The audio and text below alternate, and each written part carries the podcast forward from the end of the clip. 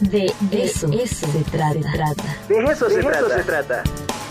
Cultura de la alimentación, mitos y realidades. Patrimonio cultural alimentario. Con Isaura Cecilia García. De eso se trata.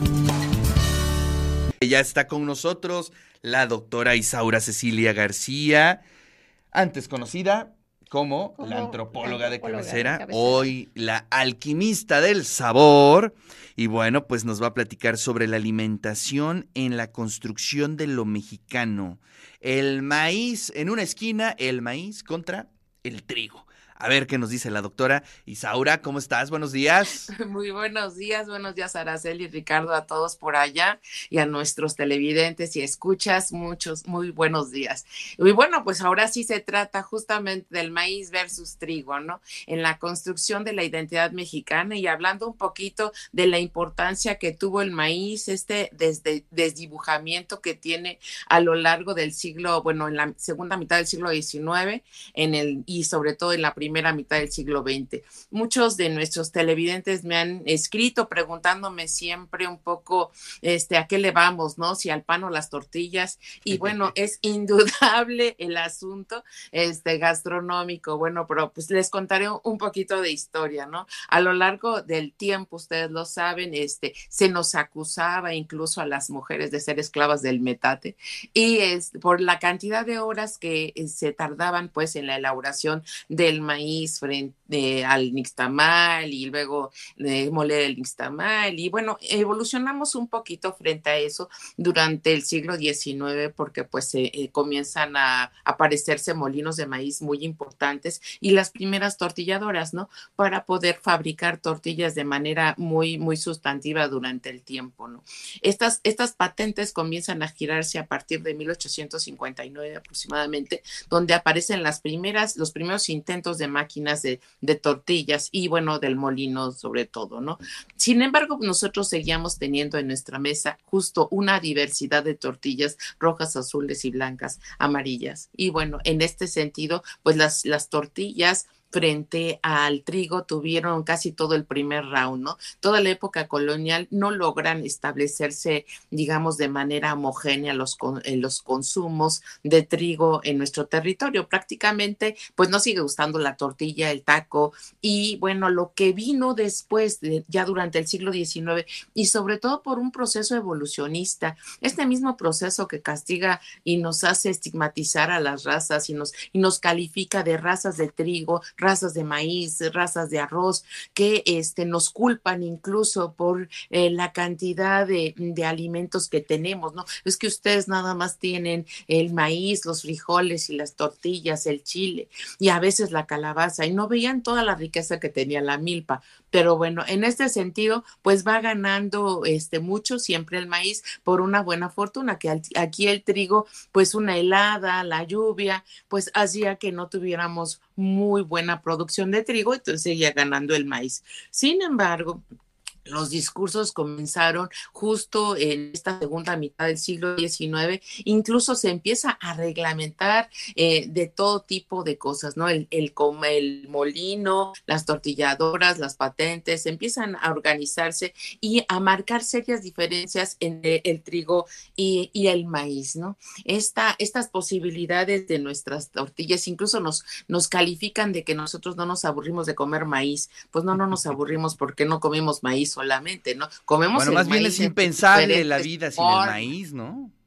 actualmente nosotros no podríamos pensar la vida sin el maíz. Sin embargo, hay una política muy fuerte que tiende a, este, a juntar la educación con eh, la evolución y el progresismo. Y desde Bulnes, Gamio hasta prácticamente Lázaro Cárdenas, hay una insistencia brutal, así brutal de este no se consume de no consumir maíz porque pues el maíz solamente te da fuerza pero no inteligencia, ¿no? Mientras que el trigo te da inteligencia, mientras que el trigo tiene otras posibilidades y eso es un mitote que se da y prácticamente que inicia y que también inserta un nuevo cultivo que es la soya, ¿no? A partir de este, las propuestas que hace Gamio para mejorar las, la calidad de proteínas y cosas, empieza a instalarse también en su camino la soya, ¿no? Por otra parte, pues la tortilla engorda y el pan no, no.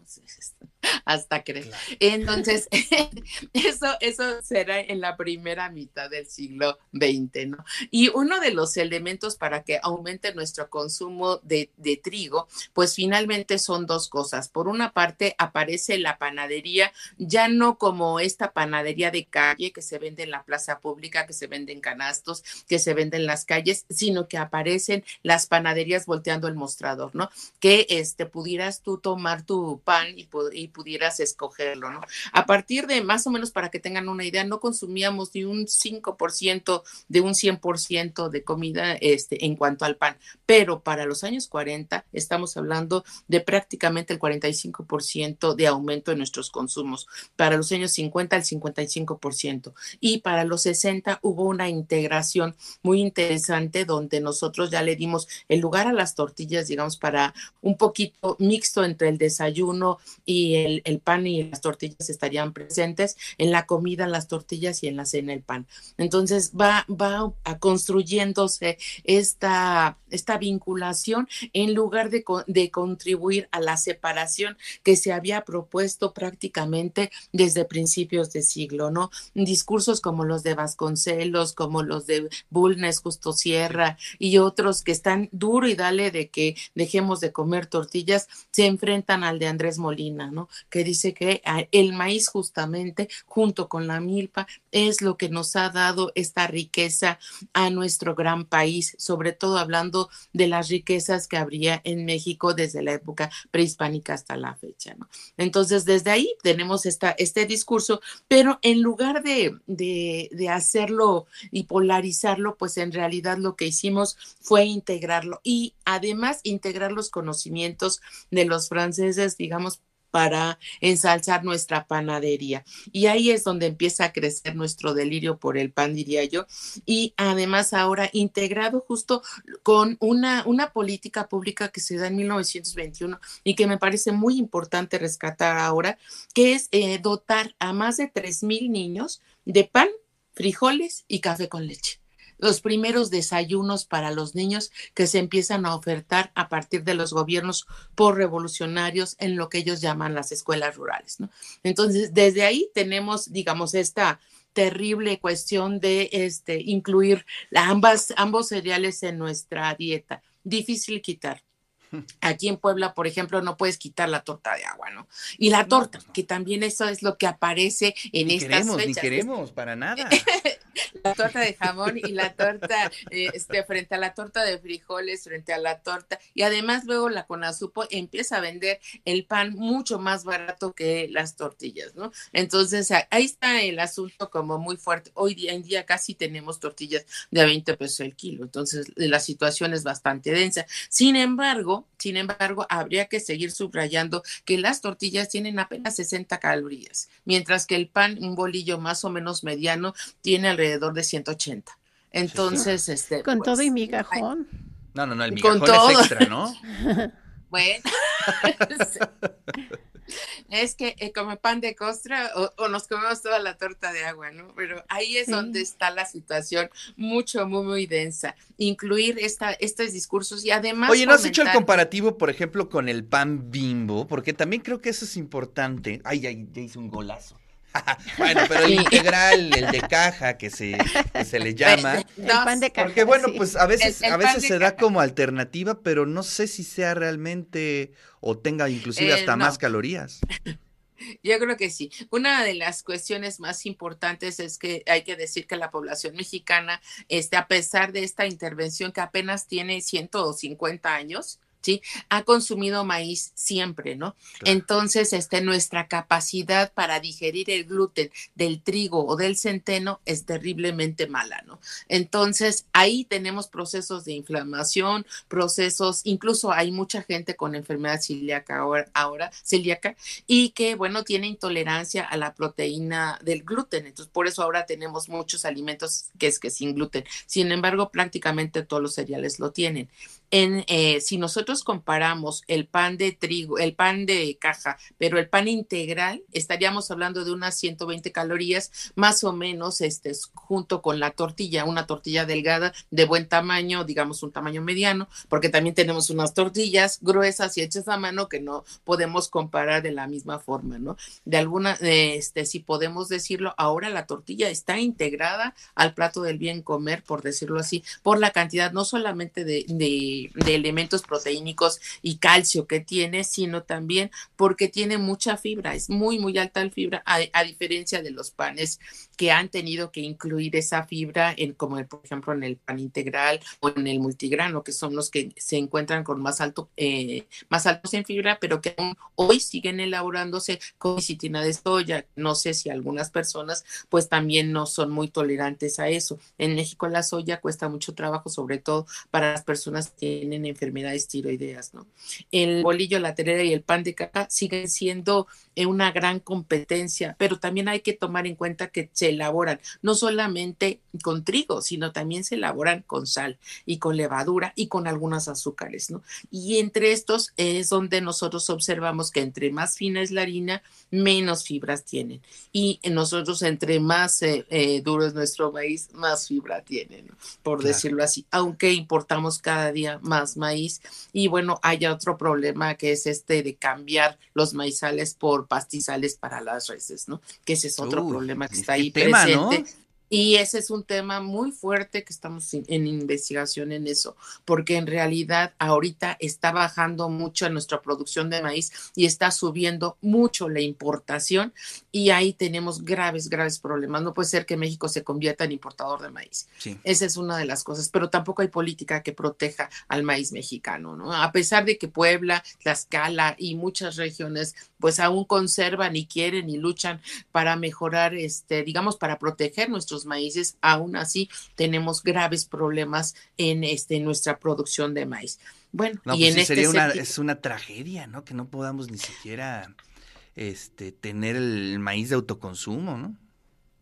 Sí, sí, bueno, ya no tenemos arroz. Ya no lo tenemos, de hecho, ¿no? No, no tenemos frijol, o sea, mucho, la, casi el 50% de nuestro frijol está siendo obtenido de Estados Unidos y de Sudamérica. El arroz prácticamente el 60% es entre Sudamérica y Estados Unidos. Entonces, ¿cuándo nos vamos a preocupar realmente por la alimentación y porque la alimentación se produzca en México? Ese es uno de los problemas graves que tenemos y que a lo mejor podríamos hacer un llamado a eso, ¿no? No es este luchar de trigo contra maíz, sino no especificar a qué hora se las tortillas y a qué hora el maíz, pero es, sobre todo seguir con esta, esta posibilidad, ¿no? A la otra es comparar un poco, una, una comparación que nos hace falta nada más brevemente, es la de la tortilla del maíz frente a la tortilla de harina, ¿sí? Y ahí sí tenemos que incluir que para nuestras tortillas de maíz nosotros no necesitamos manteca. Para nuestras tortillas de maíz nosotros no necesitamos ningún tipo de grasa, ningún tipo de levadura y solo necesitamos pues nuestra masa y un poquito de, de agüita de cáscara de, de, tomate sería muy bueno y le da un sabor al maíz tremendo. Pero este en, cambio, las, tortillas hechas a base de trigo sí llegan a, ser paralizantes incluso en algunos de los intestinos de nuestra población que no está capacitada para absorber justamente esta cantidad de gluten que, está, que se genera por el trigo. Sí, a mí me encantan las, este, las sincronizadas y las quesadillitas, pero sí, este Sí, pues tiene sus consecuencias. Tiene sus consecuencias.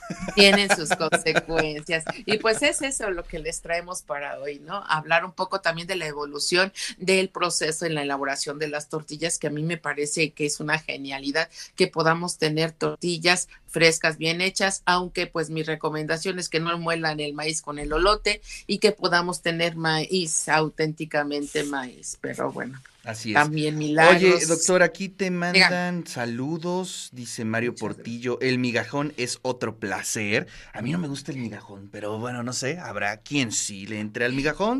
Y también por aquí Rosario dice, ¿cuándo inicia? Este, los tours de la ruta gastronómica del de eso se trata.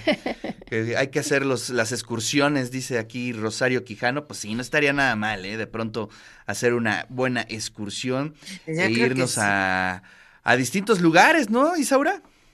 Sí, este, pues empezamos, si quieres, yo voy el 13 de octubre a, Oaxaca para empezar ahí por Oaxaca de León, ir viendo lo de la matanza, que todo esté muy bien por allá. Ah, vas a eso, vas a eso, ya estás viendo el tema. Y este, ya estoy viendo ese tema, entonces eh, seguramente les contaré como por el 17, 18, creo, de octubre, que es cuando nos toca el lunes, que es cuando ya está la matanza en toda su, bueno, ya estoy adelantando el tema, pero bueno, es que no podemos dejar, no, no, no, ya además ya, es, ya está en la agenda, ¿eh? digamos, ya, lo estamos esperando.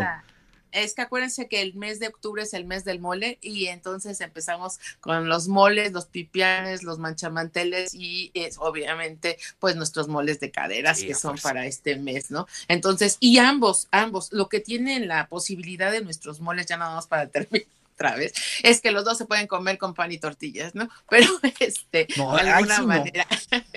bueno, ¿el mole de cadera o los moles en general? Mm, bueno, a mí me gusta con tortillas, no me gusta con pan. Bueno, el, mole, el mole poblano, sí lo puedo comer. Sí, te puedes hacer una torta de mole poblano.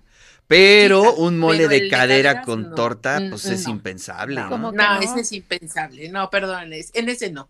Pero en los demás sí. Sobre todo que si el mole es espeso y que de alguna manera tiene hasta jonjolí y cositas por ahí. Eso es muy bueno para nuestros moles. Pero bueno, ya estaremos hablando de Ya estaremos. Ya salió el tema de la próxima, que es como del, dentro de unos 15 días. Y bueno, pues ya veremos. Dice aquí Mario Portillo.